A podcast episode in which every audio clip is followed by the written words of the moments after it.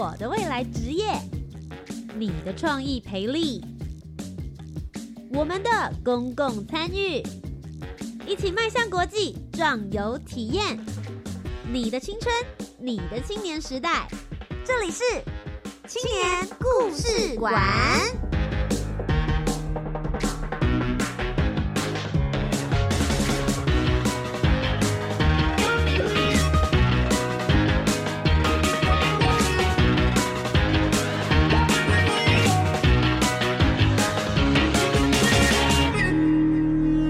青年，一个故事，改变与感动就从年轻人开始。欢迎来到青年故事馆，每周三晚上的七点零五分到八点钟，在教育广播电台，跟你一起聆听属于台湾青年的故事。我是节目主持人涂杰，今天节目当中呢，要为大家邀请到了三位来宾，他们通通都是第三届的青年署青资委员。第一位呢，为大家介绍的是科技部全球事务与科学发展中心的执行长 Johnny，要来跟我们好好分享有关于台湾的青年如何在地的国际化。第二位呢是我们的老朋友了，逆风剧团的团长陈伟胜要来聊一聊表演艺术对于青年来说到底有多么重要，而我们应该要如何有效的推行呢？最后一位是来自于台东县延平乡公所的客员古佩奇，佩奇他自己本身呢也是一位原住民青年，所以到底应该要怎么样子来推动原住民青年的权益，活化所有的原民资源？今天节目当中，我们就一起来听听三位的专。访喽。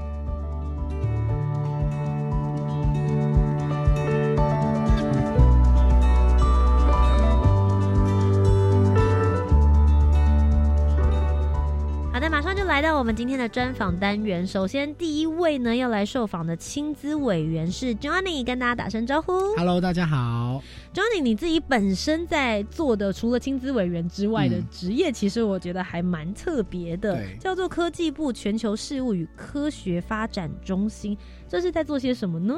好，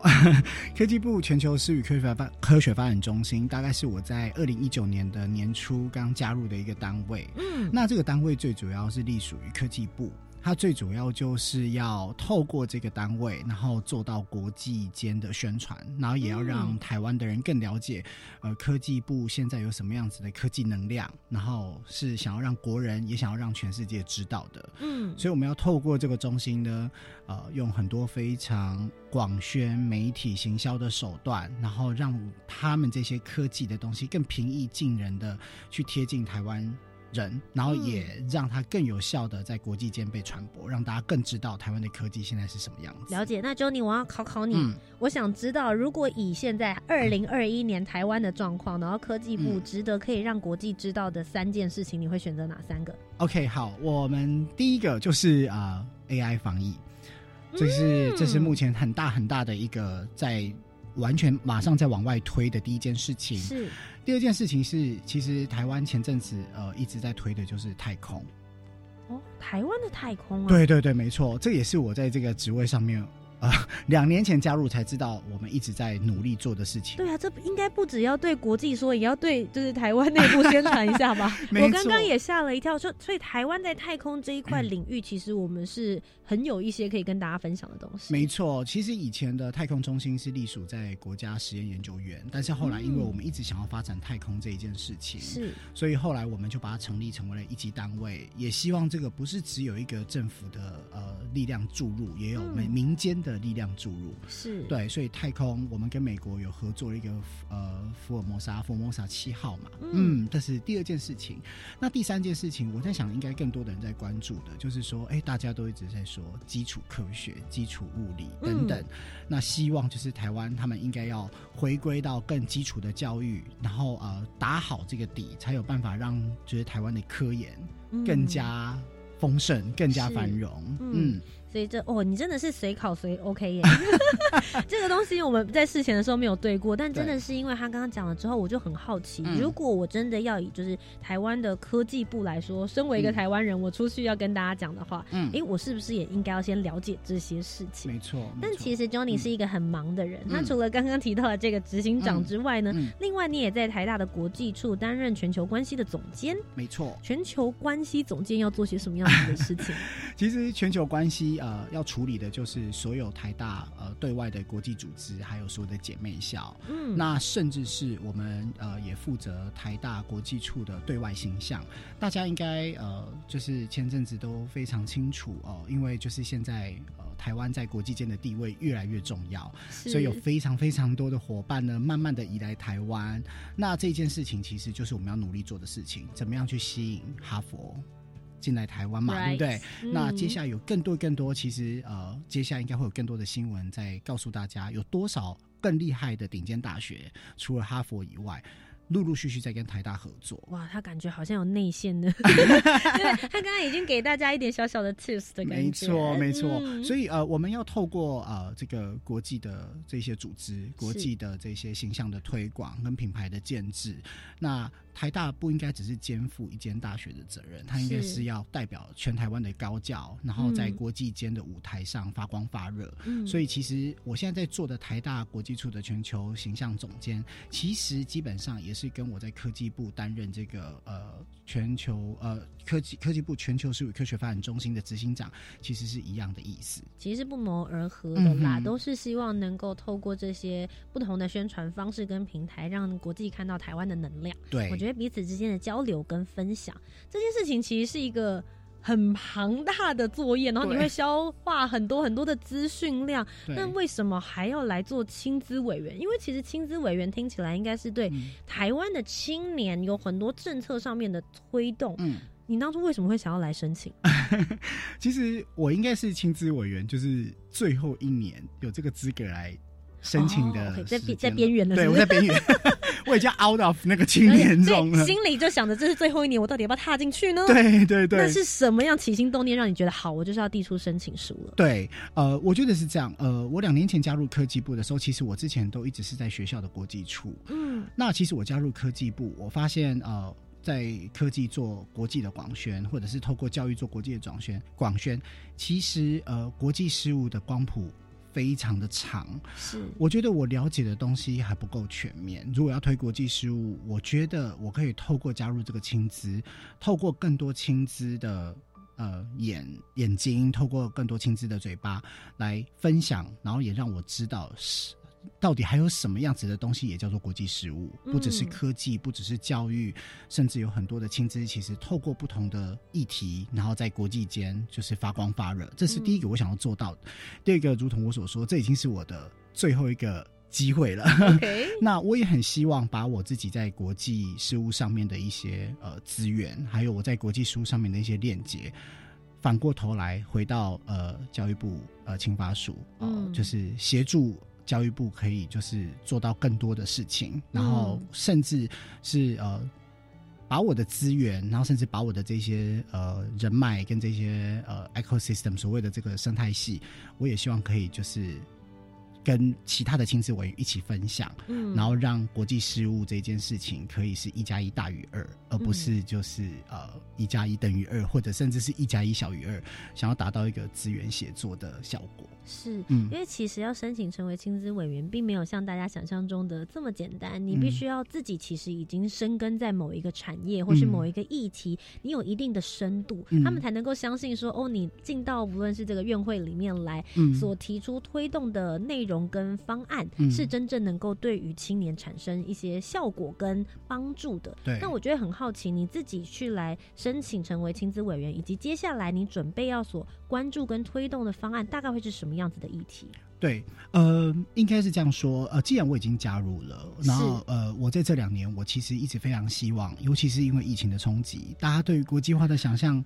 是。非常的悲观的，是就是会觉得好像是在虚拟空间里面，这也是现在这个元宇宙为什么会这么盛行吧？反正我本人没办法搭飞机，我在元宇宙里面可以有一些不同国界的想象。对对对对，好像以前的国际事务，大家听到就是哇，你好像可以飞出国啊，哇，好多外国人飞进来。但是其实疫情冲击之下，就是我觉得这也是这一届青资最大的挑战，尤其是在国际组，你到底要用什么样子的方式，才会让这个国际交流不会因为疫情的关系而停歇。那其实我倡导的议题，或者是我当初加入这个的初衷，是希望让台湾的年轻人，或跟我们同辈的这些青年人，呃，知道其实国际化的光谱非常广，如同我所说。那我们可以用很多种的方式去推广台湾，也可以让很多的呃方式呃让国际化进来台湾。那这就是如同我现在在科技部跟呃台大所做的。嗯，我们要如何就是。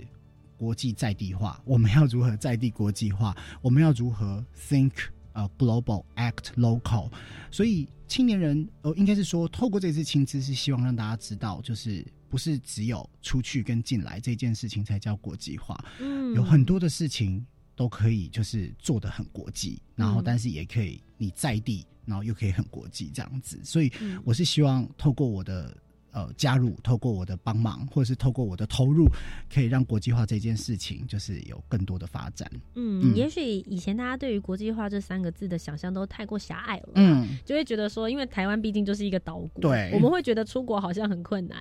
但也许比如说，如果你是在不论美洲大陆，或者是你在欧洲大陆，他们对于国界之间的想法，其实有时候会蛮模糊的。没错，对他们就会觉得，哎，语言其实好像隔壁隔壁国也是讲差不多，甚至我只要有的是走走路下。一个村子就就已经是别的语言，就已经是另外一个语言搭个火车。可是对于台湾来说，确实是有这样的情况。嗯嗯。那可是你刚刚就有提到一个名词，我觉得很有趣，叫做在地国际化。你确实其实已经有举办过一些活动，希望让这个概念可以慢慢的深入到。大家这个青年的口中，比如说你之前有办了一个叫做大使讲座，嗯，这个活动在做些什么？呃，从疫情开始以后，我们在今年九月我加入国际处的时候，我就想说，如果台大的学生都因为疫情的限制而飞不出去，那我们可以把什么样的东西带进来这个校园？所以呃，我就在九月开始的这个学期，我们每一个礼拜都邀请一个国家的大使来到台大。然后啊，我们针对这些国家的特别之处啊，然后请大使来分享，就是他们在这个国家里面做了哪些事情。是真的大使，就是驻台的代表的代表处。哇哦！对，所以呃，学生以前可能不会太关注，那大使以前也很忙，也不一定那么好邀。是。那大家今天既然都关在了这个地方，对不对？对，那同岛一命啊，大家。对，同岛一命。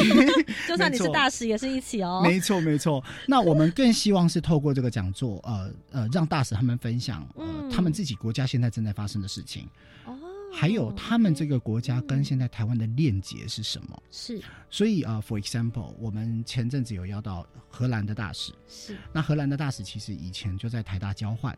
那 他在派驻回来台湾，OK，回母校，对对对，他在讲荷兰的新创，他在讲荷兰的这个海水治理。那他就会在讲到，那我们台湾的新创跟台湾的这一些呃海水治理，尤其是这个哇，就是挖挖海补补道路啊等等这这些的议题，到底要怎么去呼应？所以学生不会觉得说这些东西跟我没有关系，他会知道台湾所有发生的事情都很有可能跟世界上任何一个角落的国家是有链接的，是有共通点的。那这样子，他们才会觉得原来这也是国际化。我更认识台湾，我也才能更知道这个世界每一件在发生的事情，其实都跟我息息相关。嗯嗯。不过，其实你在台大里面也有办一些专门给国际生做的计划跟活动，叫做台大国际引路人计划。这个计划当初为什么会有这样的一个发想？好，呃。我呃，如同我所说，就是我在进科技部以前，其实我都一直在大学的国际处工作。那我其实发现，呃，台湾的外国人遇到一个很大的困难，嗯，他们常常会因为语言、文化，还有就是可能呃签证的关系，他们很难在毕业以后就直接留在台湾工作。是。那这一件事情以前还好，因为疫情的关系，所以其实大家都可以往旁边跑，甚至就是也会觉得说，哦，从台湾。跳到另外一个大中华区的任何一个区域，他也可以运用中文或他在台湾所学的这些文化背景的能力去别的地方工作。但是，我觉得在今年我们更应该要思考，我们一味的或者是我们很积极的把这些国际学生纳进来，台湾到底有没有准备好一个更友善的工作？空间更友善的工作环境给这一些国际学生，所以呃，我做的这个台大国际引路人计划，最主要的是希望呃，这个实习计划呢，可以让国际学生在台湾的时候，他们就可以透过这个平台，到更多更国际友善的企业，不管是呃公部门、私部门，甚至是第三部门，他们愿意用英文来指导学生在职涯上面的发展。那这一个计划就会让这些国际学生觉得我在台湾读书是有未来的，是有意义的。我觉得我留在台湾是有发展性的，所以这个才叫做留才。我们除了揽才，我们要想着在教书的时候要育才，但是我们更要知道的，那最后一步，我们有没有办法留住他？不然培养完之后就回家了。对，对呀，好可惜哦。所以现在很多的企业都在讲，我们没有人才，我们都找不到人。哦，风电也没有人，台积电也没有人。嗯，那这些市场的人才要去哪里找？我们没有办法在疫情期间从国外一直把人才招进来的同时，那我们就要进到留才的这一件事情。嗯，所以为什么叫做 mentorship，就是引路人？我们是希望这不是一个呃工作的职缺而已，我们要求每一家公司都要派出一个高阶的主管来当做他的导师。嗯，不是只有在工作上面的专业指导他们，也要在学思历程上。人生的职涯上面，指导这一些国际学生，带领他们，让他们觉得在台湾除了读书工作以外，其实还有更多的事情是需要被关注的，心理健康，还有他自己在台湾遇到的这些文化跟语言的障碍还有问题。哇塞，其实你们关注的还蛮全面的部分。对，真的很多人就会想说，哦，高等教育国际化听起来感觉很像只是一个口号，对，我们要这么做。可是事实上，从 Johnny 刚刚的分享就会发现，他们以前已经在做的，已经有慢慢的在落实跟推动。嗯，哪怕它只是一个小小的，比如说大使的讲座演讲，嗯，但事实上可以延续出来，在青年上面种下的那一颗种子，他会知道说，哦，原来其实台湾的每一个日常生活也都跟国际跟全球。脱离不了关系，对对，带着你的这一些成果一起进到了亲子委员的这个圈圈里面之后，其实除了带了你自己的议题进去影响别人，或是告诉别人有这件事情你应该关注之外，其实你也应该会去看到别人的议题，没错没错。有没有什么让你特别印象深刻的亲子委员？对，呃，我觉得这是我就是亲担任亲子，虽然才不到几个月，但是我觉得我最大的收获，因为这也是我当初加入，如同刚我所说最大的目的。因为我觉得国际化的光谱其实非常广，那其实，在台湾有很多的议题是我永远都碰触不到的，所以呃，我之前就有遇到一个同组的亲子委员叫君元，那君元他当他呃所关注的议题就是国际的难民议题，难民这一件事情离大家实在太遥远了。我记得有一天军员呢跟我在一个场合里面相见，他说他有一天到一个高中去分享难民的议题，嗯，他说他在分享的时候，下面的小朋友是在笑。然后他说他很困惑，他说为什么会笑呢？他说为什么你们会笑？因为他们就根本就不晓得什么叫做难民，他们不晓得为什么会有一个国家的人会住在另外一个国家的边界，他们搭着帐篷，他们搞不清楚他们为什么会是这样的状态。他说他觉得难民这个议题不应该只是呃。就是他在关注，他觉得他要让台湾很多的年轻人，甚至是这一些呃国中高中生，更理解，其实现在除了新冠疫情的状态是需要被注注意到的以外，其实世界上还有另外一个议题叫做难民，有很多的小孩他们是没有受到平等的教育，他们有很多小孩是连呃吃不饱睡不暖这个议题是。都没有人在知道，甚至这个关注的。虽然说这个东西可能离台湾非常的遥远，也没有难民现在在这个时候可以进来台湾，但是他觉得他在宣导这个的时候，他是感受得到，就是这个世界正在发生一件事情，台湾人民应该要是 interconnected，它就是大家在同一个岛上，但是其实下面的海洋都是连接在一起的。所以那天我听完他的分享以后，我其实很感动，我也是从来没有想到国际化。呃，有难民这个议题是在链接这个世界的每一个角落，大家在一起，所以那个不是只有远方的欧洲、非洲、美洲在发生，其实台湾它也应该要去关注这个议题，去了解这个议题。虽然说我们做不到，但是我们至少要想得到、听得到、看得到。嗯，对我很多人啊，对于所谓的青资委员，就是你们在关注的青年议题这件事情，大家都会在年龄上面去打转。你是不是也在这个过程里面也会去思考？你刚好提到嘛，你觉得 你是在青资委员申请的最后一年，对。可是其实各个地方不同的地区或不同的文化，大家对于青年这个 range 有的时候的想象定义 好像也不太一样。你中间有经过一些自己内心里面的思考，对对对，没错。我每次在开会的时候啊，然后呃，我们都会自己揶揄哦，因为我自己同组的亲资委员其实也有大概跟我一样，已经要迈入最后一届了。当然，资深是一件好事，但是有时候都会觉得自己好像有点太资深了。所以我在呃上礼拜刚好去参加了这个全国亲资的这个大就聚会，我那一天就会听到说南投南投这个县市政府他们的亲资委员的定义是十八到四十五岁。我就想说啊，原来这样是也是青资哎，对对对，蛮广的，但我觉得很棒，我可以当青年好久，对，觉得开心。对，那当然回到云林，云林说我们到四十岁，他说我们非常欢迎哦，就是如果你过了三十五岁没有办法 再过来这里，对，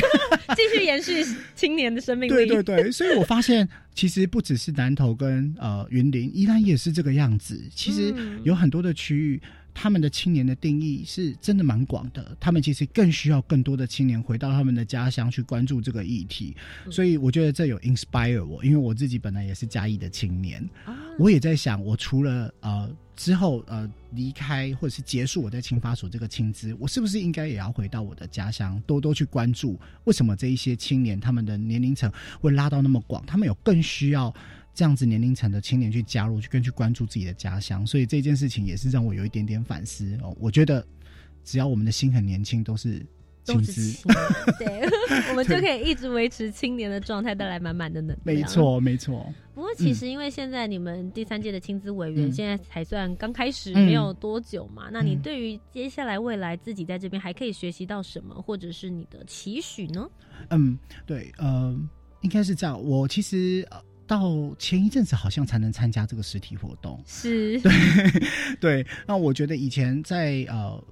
开刚开始五月刚开始的时候，我们这几个月来其实都一直是用线上在开会的方式。是那线上在开会的方式，其实对话是非常单向的，你没有办法观察到对方的表情，你没有办法听出对方的情绪，甚至你们也只能针对一个很单一的议题去做发表，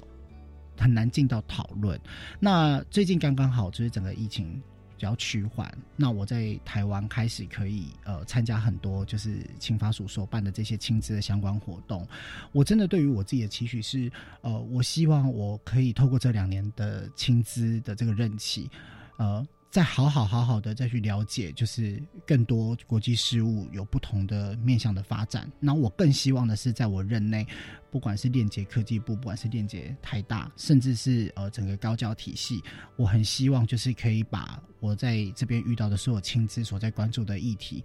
想办法在这两年的任内。把大家全部连接在一起，希望可以生，我们希望可以成为一个有传承性的生态系。不要第三届的亲子结束就变成第四届，我希望第三届这一些亲子可以永存。我更希望可以再链接回去第二届跟第一届的这些亲子们。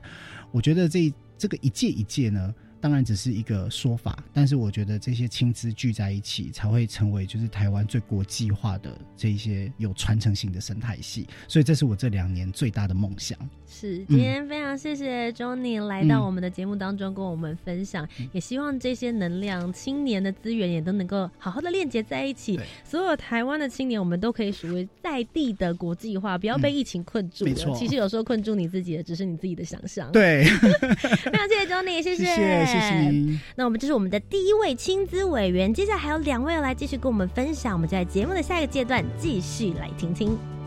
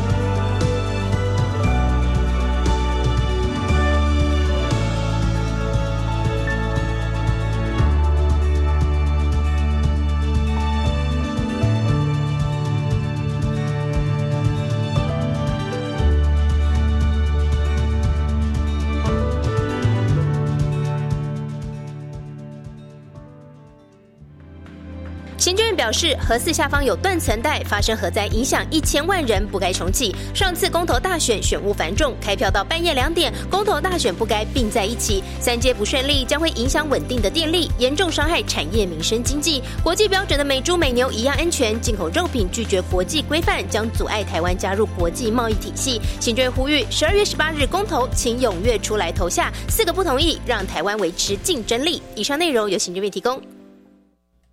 疫情期间，大家都在线上上课，不知道身心障碍学生的学习需求和权益有没有都被照顾到了？教育部已经编制大专校院身心障碍学生线上学习参考指引，包含不同障碍类别学生特殊教育需求，提供各校老师、资源教师以及家长运用。相关资讯请参考教育云线上教学便利包讯息公告。以上广告由教育部提供。好累哦，最近对未来好没有方向。年轻人，什么声音？年轻人，你对未来感到茫然吗？跟我来。你你你是谁？我是 Open Book 好书精灵，我有顺风耳、千里眼，陪你迷惘，带你找方向。哈，Open Book 是什么？Open Book 阅读志每年帮台湾精选最重要的年度好书。二零二一 Open Book 好书奖全台书店图书馆现正开展中。以上广告由文化部提供。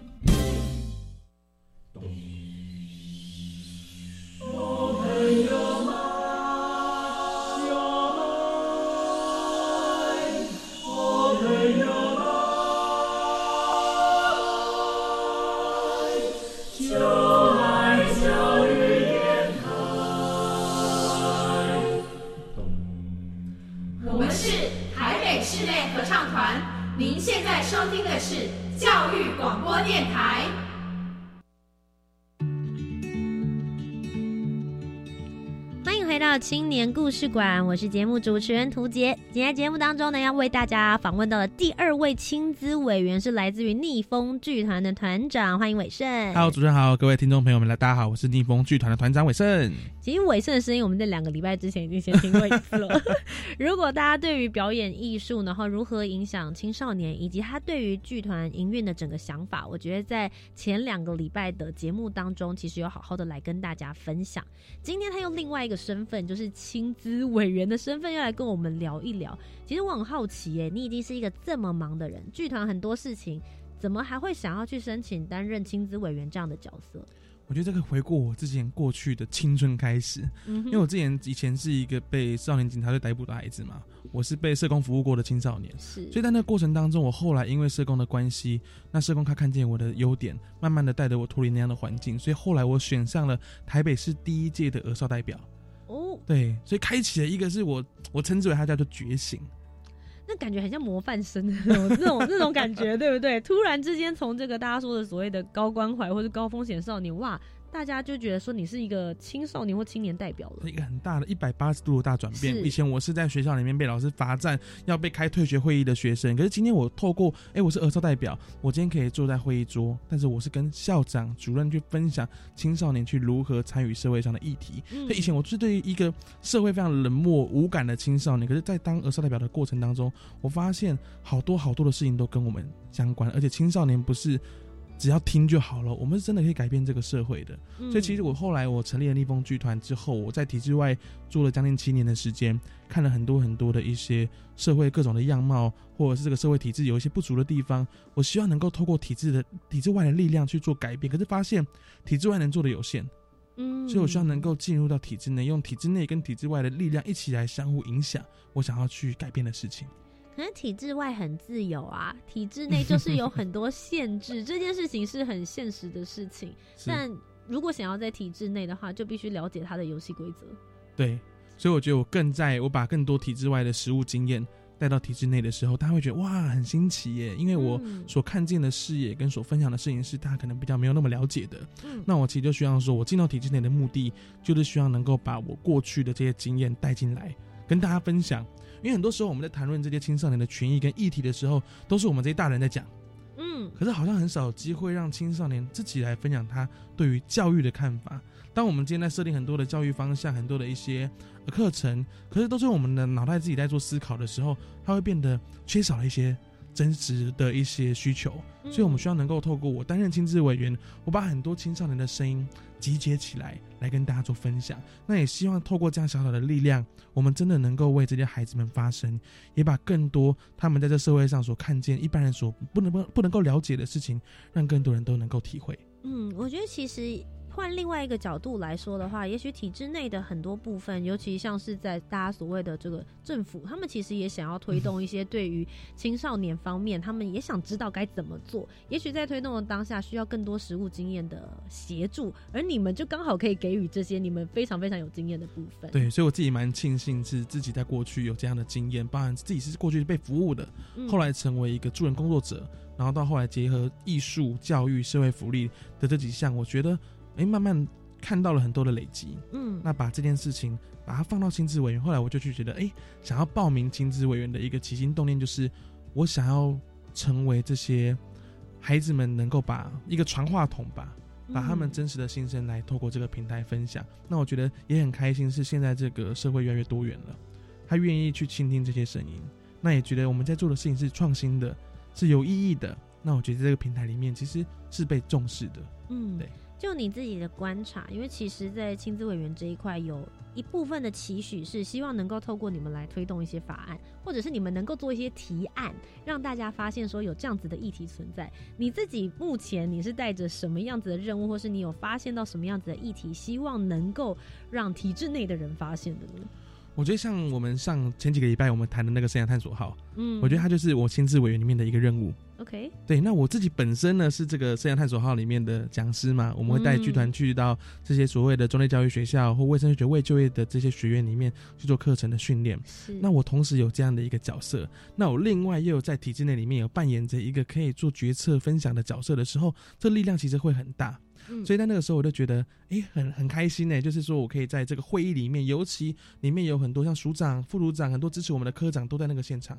我们是可以在这平台里面去分享我们所看见，也希望能够去调整的地方。不然，因为像生涯探索，它过去它叫做卫生学未就业青少年的计划，但是它那个名词过去，我就觉得哇，好像有点哦，有点有点标签，好像有一点点的，嗯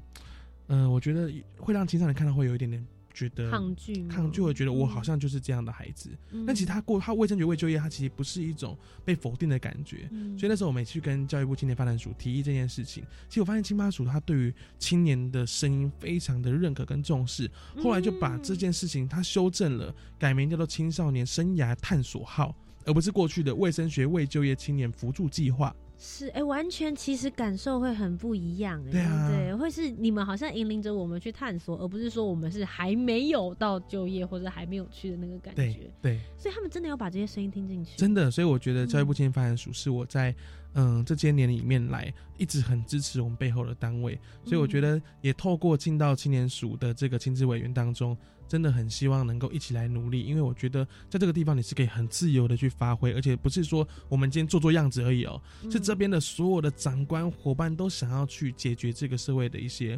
嗯，想要去，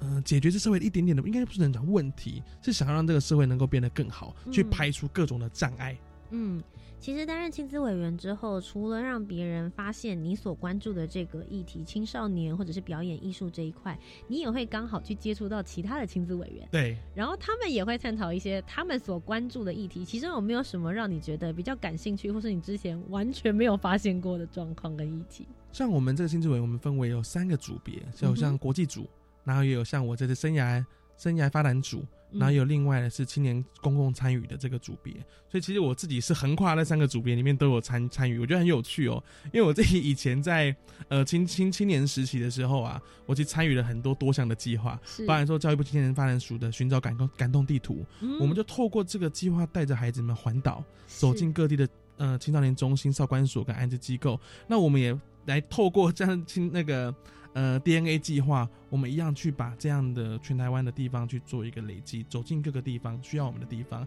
那我们也申请像全局 Make 计划，我们把逆风在地的这些资源做整合跟串联，我们打造一个以社区为主体发展的一个青少年富裕基地。那后来我们今年度也申请了青青据点计划，那把这个网络再更加的散布出去。所以我觉得自己在过去参与青年署计划当中，真的找到了好多可以做的事情，那也认识了很多很棒的亲子委员。每一个人关注的议题不一样，那其实也在那个过程里面发现，好像可以合作，嗯，好像一起可以激荡出更多的火花。像我们之前十一月三十号啊，我们一起到基隆去做在地的一些探访跟交流，所以我觉得在那个平台当中，我们更让这些亲子员不止在会议的现场哦，而是我们到了户外，我们一起来做这样的一个游程。那我觉得，其实让彼此间的距离能够变得更接近。那未来我们有更多想要一起做的行动的时候，我们都可以互相成为彼此的很重要的伙伴。嗯，因为其实亲子委员除了你们在呃告诉大家说我们有这些想法，希望大家可以来接纳，然后你们彼此之间有一些互动的活动。事实上，你们好像也可以去旁听，对不对？现在目前院会他们在执行的状况，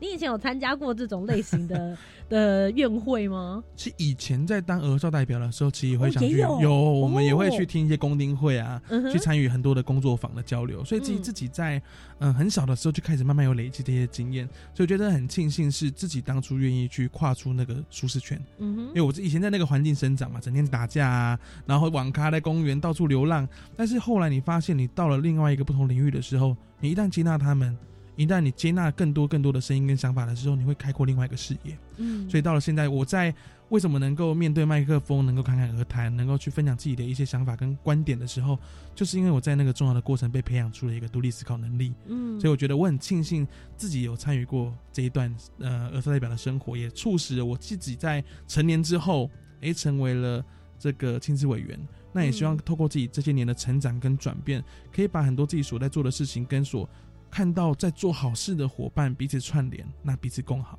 嗯。其实我认识伟顺大概已经有两年，快要接近第三年的时间，要迈入第三年的时段了。然后从他那个那个时候开始，他今年是第三届的亲资委员嘛？对，其实，在那个时候的时候，就已经大家可以知道说，有这一些亲资委员能够为自己的议题发声。然后，其实我很庆幸在今年的名单里面看到他，我相信他可以为里面带来一些不同的活水能量。尤其表演艺术，其实，在台湾。嗯，你会说它是一个很特别的一块区域，尤其在青少年的生长过程，有的时候大家会觉得说，哎，不需要啊，他在他就好好的念书，好好的做他的事情。到底这些表演艺术能够为这些青少年带来什么？也许他能够对他在探索生涯的过程之中带来更深的一层的生命意义。这也是其实逆风剧团你自己本身一直的核心思想。对啊，因为我觉得戏剧就在你的生活周遭啊，你打开电视荧幕，你打开手机，所有的事情都是戏剧。每一个人都在扮演着不同的角色，像我们可能就扮演着孩我们逆风所孩子们所期望的样子，像我们今天你回到家里面，你可能就扮演着诶。你想要你妈妈看见的样，各种样子，它都是一种演戏。所以我觉得戏剧它真的好有趣，好好玩哦。那透过这样的扮演，其实你也会慢慢发现，你观察很重要。你学会察言观色。其实老师在台上他很生气，那你就你会这样的察言观色，就可以促使你在这堂课程当中，你可以免于那种台风尾啊、生存战啊，这都是一个生存之道啊。对啊，那我觉得在透过戏剧的过程里面，我们让很多的孩子，他平常很多事情不敢说的。那透过演戏的方式说出来，让很多很多原本可能没有办法听见他们声音的观众，都有机会去倾听他们自己心中的想法。那这些孩子在创作的过程当中，他们会慢慢的透过这样的伙伴关系，学会跟人相处，学会分工跟互动，最终我们站上一个舞台，我们演出。我们让台下的观众都能够看见我们，把标签撕下来，证明属于我们的价值，我们获得的成就感，也让青春第一个梦想可以完成。嗯，今天非常谢谢伟盛来到我们的节目当中，跟我们分享。其实他现在在做亲子委员这一块，还算是比较前期的部分，刚开始上任三到四个月之间，我其实非常期待接下来的成果，所以 呃，也希望大家其实也可以继续来支持逆风剧团，大家可以到 Facebook 或者是呃各大社群平台里面都可以找得到他们。明年。你也即将有推出新的演出计划，对，没错，哇！明年我们即将做全台湾第一部以青少年、以飞行青少年故事为主体的音乐剧，所以真的很期待大家一起走入剧场来看看这些青少年即将为大家带来很多赚人热泪、热血甚至好听的音乐。我们有八首的音乐都是跟我们青少年一起来合作、一起合力完成的，所以邀请大家一起走入剧场来看看逆风青少年的故事。那我也相信一件事情是，想要改变体制。我们就要走入体制，用更多元的力量，让更多人能够看见，哎，我们是不一样，我们是有机会改变的。教育是解决社会问题的根本，陪伴是唯一的解药。我们始终相信，我们有这样的行动，就能够让这个社会变得更好。非常谢谢逆风剧团的团长伟盛，同时也是我们第三届的情资委员，来到现场跟我们分享。谢谢伟盛，谢谢，谢谢大家，谢谢。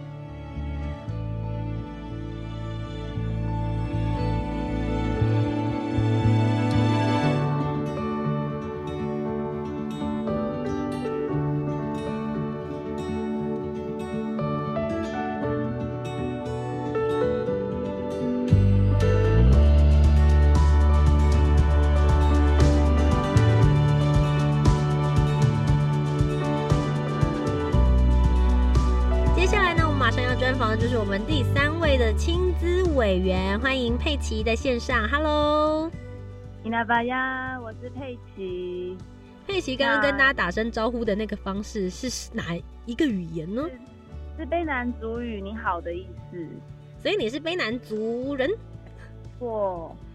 我是佩奇，也是。通常大家都叫我大发，但我有一个我的母语名字叫迪亚木，是我妈妈是我爸爸的阿妈的名字。嗯，那我是来自台东建和部落的卑南族。那我长期关注在大专原心原心培力或是呃文化启发的事物上面。嗯，那过去在暨南大学原子中心任职五年，那做的事情是跟中区原资还有全国原住民大专院校的学生有关的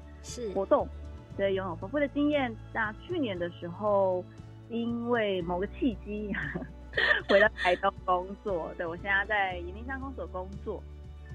所以现在的话，等于是在一个公务环境里面就对了。没错，没错。是那其实因为你如果已经在公务环境，理论上应该有蛮多事情要处理的。这一次就是今年，为什么会想要来申请成为亲子委员呢？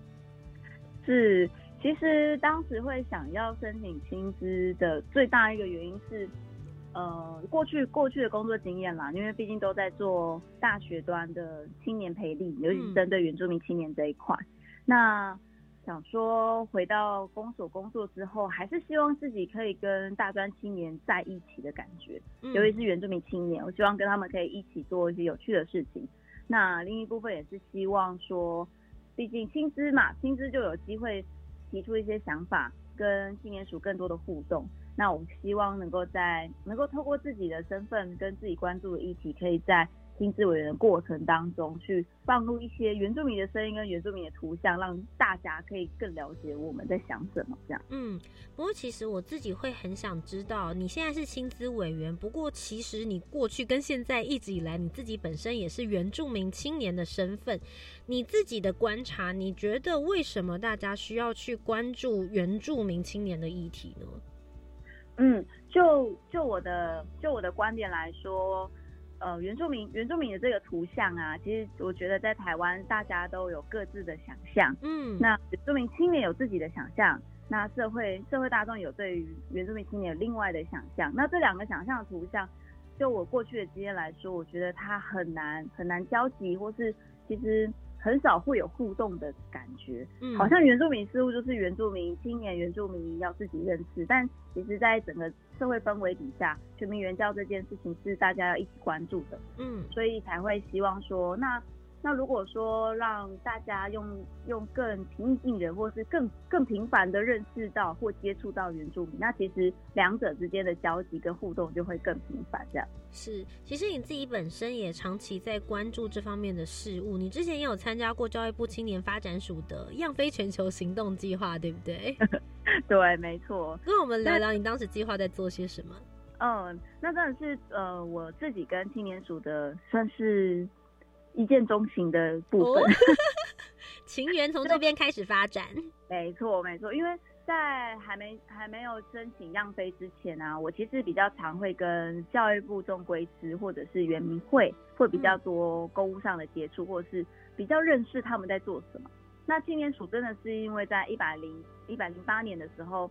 有去参与到样飞全球行动计划，嗯，那也真的是因为透过这个计划去。去完整的走了一趟，从从出国我们到纽西兰，然后回国之后跟呃委员们互动，跟跟委员们说为什么原住民青年回家，或者是原住民青年这一块很重要，尤其是女青年这一块，我觉得在那个沟通过程中就会很有趣。比方说，当大家在讲性别平等的时候，嗯，其实原住民青年或原住民的想象是两性是分工的。是男女要一起一起互动工作，嗯，那跟大家既定的这种哦，女生女生男生女生都要做所有可以做的事情，那是不一样的样子的。嗯，那我觉得在参加样飞之后啊，对我自己的最大的影响是，就是开始培养勇敢跨出去的那个能量。是，那我也希望说，透过我自己的自自身经验，可以让其他青年可能觉得，哎。他也可以，那我好像也可以，就一个一个加入不同的计划啊，或者是不同的行动里面这样。嗯，不过听起来，因为你自己本身已经有在做一些努力，然后你也已经在公部门，你一直都有在 push 跟推动，为什么要成为亲子委员？成为亲子委员跟你现在原本正在推动的那些事情上面，会有什么样子的不同呢？我觉得最大的不同是亲亲资的。就身为亲资这件事情，其实本身就有一种示范效果。然后另外一部分，它其实是可以更直接跟青年署相关政策或相关计划可以有互动的空间。比方说，呃，我在实务端，可能在大专原资原资中心里面，听到他们在做青年署相关计划的一些困难，或者是他们在遇到原住民青年的时候，他们为什么不想不想申请？不想参与青年署的计划，或者是他们参与计划之后的那个反馈到底是什么？会希望透过亲自这个身份去把原住民声音去带进去那个会议上去讨论。嗯，那就会除了就就可以包含我现在自己公务界接触原民事务，那也透过亲自的身份去带一些原民的观点进去青年署的计划或者是氛围，就大家习惯看到有原住民出现在出现在各个场合的时候，那。会更多的好奇跟更多友善的认识，我觉得是现在就是台湾社会当中啊很需要的一种互动的契机。嗯，不过其实你一开始在面对这个亲子要面试的时候，你自己其实也是 犹豫蛮久的，对不对？哦，没错，真的是。为什么？因为其实原住民青年真的是很卓越，各种优秀啦。其实你在各个。不同的场、不同的领域啊，不同的场合，你都会看到很多优秀的原住民青年。那有时候在在申请的时候，我就很挣扎，想说：天哪，我真的要申请吗？好像还有很多更更比我更适合的人这样。嗯，那这真的是犹豫很久，就会一直一直有个声音跟你说：说你你你凭什么？你怎么觉得你可以这样？你怎么可以觉得自己有办法代表原住民青年的声音？嗯，就那时候其实犹豫很久了。那。呃，我真的是打那个打字界那些准备资料的时候，还真的很犹豫要不要寄出去。那什么时候你决定好，管他的，我就是要送出去，我可以，我做得到。佩奇，我要去做这件事。什么时候？哦，阵子哦，那一阵子我我呃，我之前常常互动的一群原住民青年，他们刚好都因为某一些契机而有些转变。像我印象最深刻是。呃，在暨大我们的园庭社社长独赖，那他其实当时他这他真的很优秀，就是他很他会音乐，那他本身又是社工系，嗯，那他又很会主持，很会办活动，很会跟人互动，所以他是很卓越的青年对。但是当他在跟我说他他想要考研究所，可是他觉得他自己做不到，他觉得他怎么能够？或者是他对自己没有自信的时候，我发现，对，好像大家都会有这样进入这种回圈，嗯，那那也是我们我们就聊了很久，就发现，哎，那是不是应该彼此都要勇敢一次？就是他勇敢去闯出去，那我也勇敢去去做这件事情，嗯，所以才觉得说，如果如果每一个平凡平凡如我们这样的小小青年都能够勇敢去做自己想做的事情，那也。也透过不同的机会，让大家看到说，哎，他也可以，那我也可以，就转念了。那时候真的是转念，所以就希望我透过自己参加心智的过程中，可以让更多原住民青年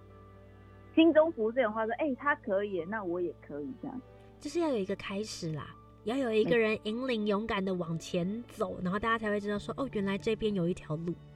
就有一种拿手电，你就是拿手电筒照光的那一个人，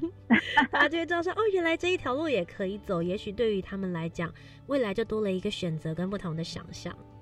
是没错。你后来成为就是现在亲子委员，我们已经度过了大概三四个月、四五个月左右的时间。你也参与了各种不同的活动，包含比如说像是有一些亲据点的活动，或者是全国的亲子联系交流会。嗯。嗯，那这些比如说参与轻据点的活动的过程里面，有没有让你自己有一些什么样子的想法？呃，我印象深刻是刚好青年署的邀请我们去参加宜兰壮维的轻据点体验。嗯，那我觉得那个那个的体验过程中很不一样，是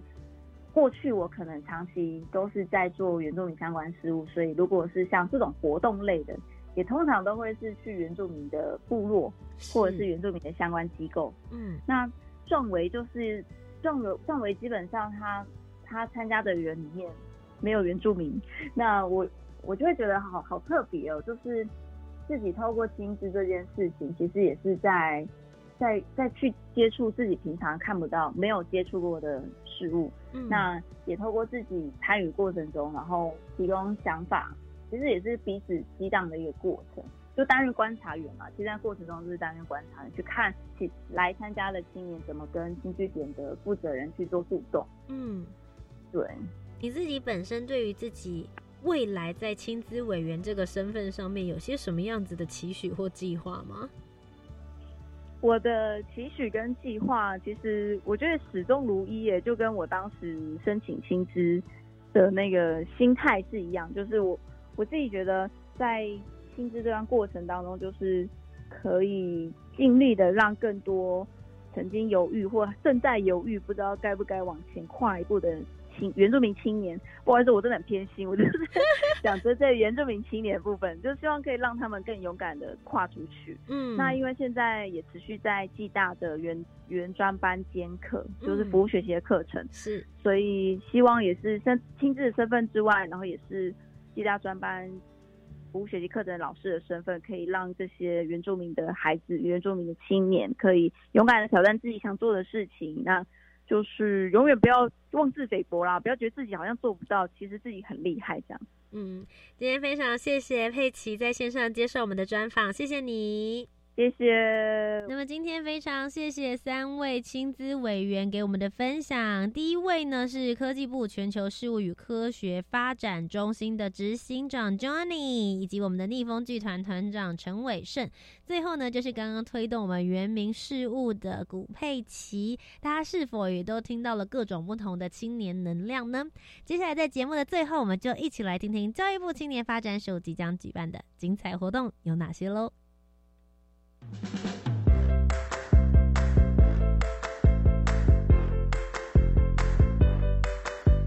你想参加的活动都在这里，活动地图 I enjoy。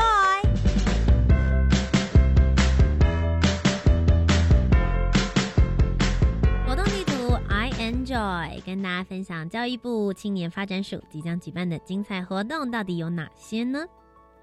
首先是一百一十一年度的智慧铁人创意竞赛第一梯次，我们现在正在进行初赛的开放报名。每年吸引超过一万多名学生报名参赛的智慧铁人创意竞赛，今年呢，也就是一百一十一年度的第一梯次的初赛报名，我们现在呢是从即日起一直到一月五号截止。那我们竞赛呢，总共分成三个不同的梯次，是十一月二十一号、十二月二十六号。以及一月二十三号，所以希望大家可以把握报名初赛的时间。我们的复赛以及决赛呢，会在暑假当中进行，欢迎各高中职的同学组队报名参加哦。今天最后一个消息是，一百一十一年度的青年体验学习计划现在正在报名当中，一直是到明年的三月十六号为止。那这个计划呢，最主要是配合教育部的青年教育与就业储蓄账户方案来做办理，鼓励高中职应届毕业生透过自己提计划，进行两到三年的体验学习，拓展多元的生活体验学习面向，探索自我以及生涯，并提供就学与兵役的配套措施，可以让大家可以未来发展人生方向的时候，可以更有了解的目标。以上就是本周的青年故事馆，我是节目主持人涂杰。如果大家对于节目内容有任何想要回馈给我的，都可以到 Facebook、Instagram 或者 YouTube 频道搜寻涂杰，就可以找得到我了。如果想要继续来收听我们的节目，每周三晚上的七点零五分到八点钟，在教育广播电台，那么我们就下周节目再见喽，拜拜。